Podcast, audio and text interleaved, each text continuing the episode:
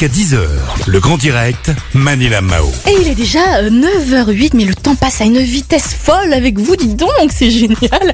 Alors ce matin, j'ai le plaisir de retrouver Yann Botrel au micro de Lyon Première. Yann, bonjour. Bonjour Manila, bonjour à tous. Yann, est-ce que vous pouvez, s'il vous plaît, vous présenter? Oui, alors Yann Botrel, je suis hypnothérapeute spécialisé en addictologie sur la commune de Saint-Genis-Laval. Et puis j'ai d'autres activités, je suis bien occupé. J'ai une activité d'auteur, parce que j'écris quelques polars, Ouais. et une activité d'adjoint au maire à la ville de Charlie. Yes, et ben dis donc, vous en faites des choses, hein vous en faites. On n'y est pas Alors Yann, je voulais savoir, vous êtes euh, donc euh, hypnotologue, non, hypnothérapeute, Hypnothérapeute. aussi, euh, addictologue, c'est ça, hein, je, je le prononce bien, j'espère. Euh, quel est le bilan euh, de la consommation de, de cigarettes ou d'alcool durant cette année 2020, qui a été quand même très particulière hein, à cause du Euh, Année Covid-19 tout à fait, tout à fait particulière. Bien sûr, il y a eu quelques études qui ont été faites, alors notamment sur le premier confinement, qui était un peu plus restrictif, et qui montrent que à peu près 10% de la population a augmenté sa consommation d'alcool, c'est ce que disent les gens. Et puis pour les fumeurs, ça a été encore le cran au-dessus, puisque à peu près un quart des fumeurs ont nettement augmenté leur consommation. Donc euh, sur le deuxième confinement, pour l'instant, on n'a pas trop de recul, il est un peu moins strict, mais ça montre quand même que les gens, alors surtout pour tuer l'ennui, ont quand même augmenté euh, leur consommation d'alcool. D'accord. Et là, nous sommes euh, en janvier et c'est le Dry euh, January. Alors, c'est quoi ce challenge exactement, Yann?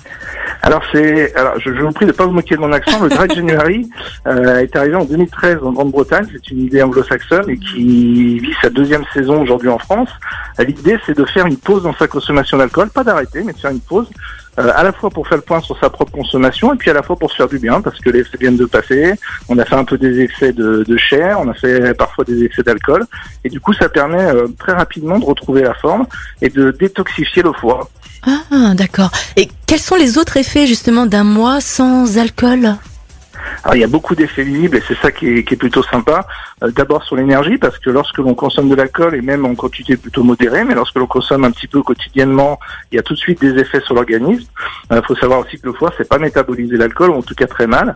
Et du coup lorsque l'on boit mais même modérément, assez rapidement dans le temps, on a des dépôts de graisse qui sont dans les cellules hépatiques.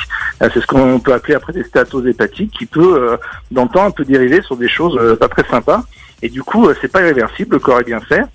Et lorsqu'on arrête de consommer ne serait-ce qu'un mois, eh on va détoxifier le foie, on va le dégraisser, et tout de suite on a des effets sur la santé, sur le sommeil, sur la peau, sur l'énergie. Donc on a des effets très visibles et très rapidement. Waouh, génial.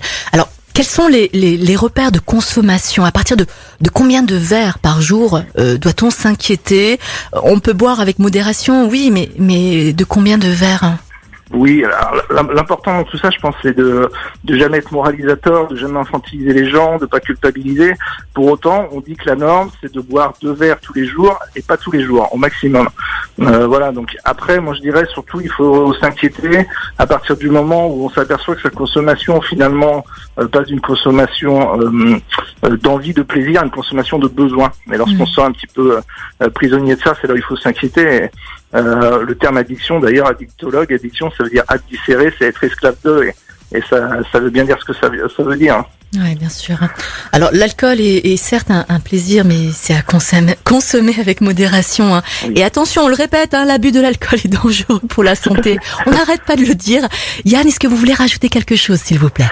Oui, simplement pour pour rappeler euh, juste un chiffre. C'est vrai que bien sûr on parle beaucoup de la Covid en ce moment. On va on va fêter le triste premier anniversaire de la Covid et, et la Covid aura tué à peu près 65 000 personnes. Euh, faut savoir que l'alcool, de conséquences directes ou indirectes, tue en France chaque année 80 000 personnes. Euh, le tabac, pardon, 80 000 personnes et l'alcool 50 000 personnes. Donc c'est le double de la Covid chaque année qui décède des suites directes ou indirectes du tabac et de l'alcool et et même si euh, il y, a- il y a quand même un côté positif dans tout ça de- pour, pour le confinement, c'est que euh, depuis euh, de nombreuses années, quand même, les consommations euh, de tous ces produits diminuent. Faut, faut se rappeler quand même qu'en 81, jusqu'en 80, on servait du vin à la cantine. On n'en est plus là, bien sûr. Et euh, il y a quand même un effet positif sur le confinement, c'est que euh, la consommation des jeunes, qui est le, quasiment le seul item qui n'a pas descendu et qui a même augmenté, parce qu'il y a des consommations massives chez les jeunes, eh bien pendant le confinement, elles ont diminué parce que ben il y a, les, les universités étaient fermées, les jeunes sont souvent retournés chez papa et maman, et beaucoup me disent dans le cabinet que ça leur a permis d'ouvrir les yeux sur leur consommation, Mm. et c'est au moins le côté positif que je retiens du confinement. Ouais. Yann Botrel, en tout cas, merci beaucoup hein, d'être passé au micro de Lyon Première. On vous souhaite le meilleur et vous prenez soin de vous, les amis, c'est très important. Et puis on vous souhaite à tous une très belle année. Yann, merci beaucoup. À très bientôt Merci. et belle journée. Belle journée.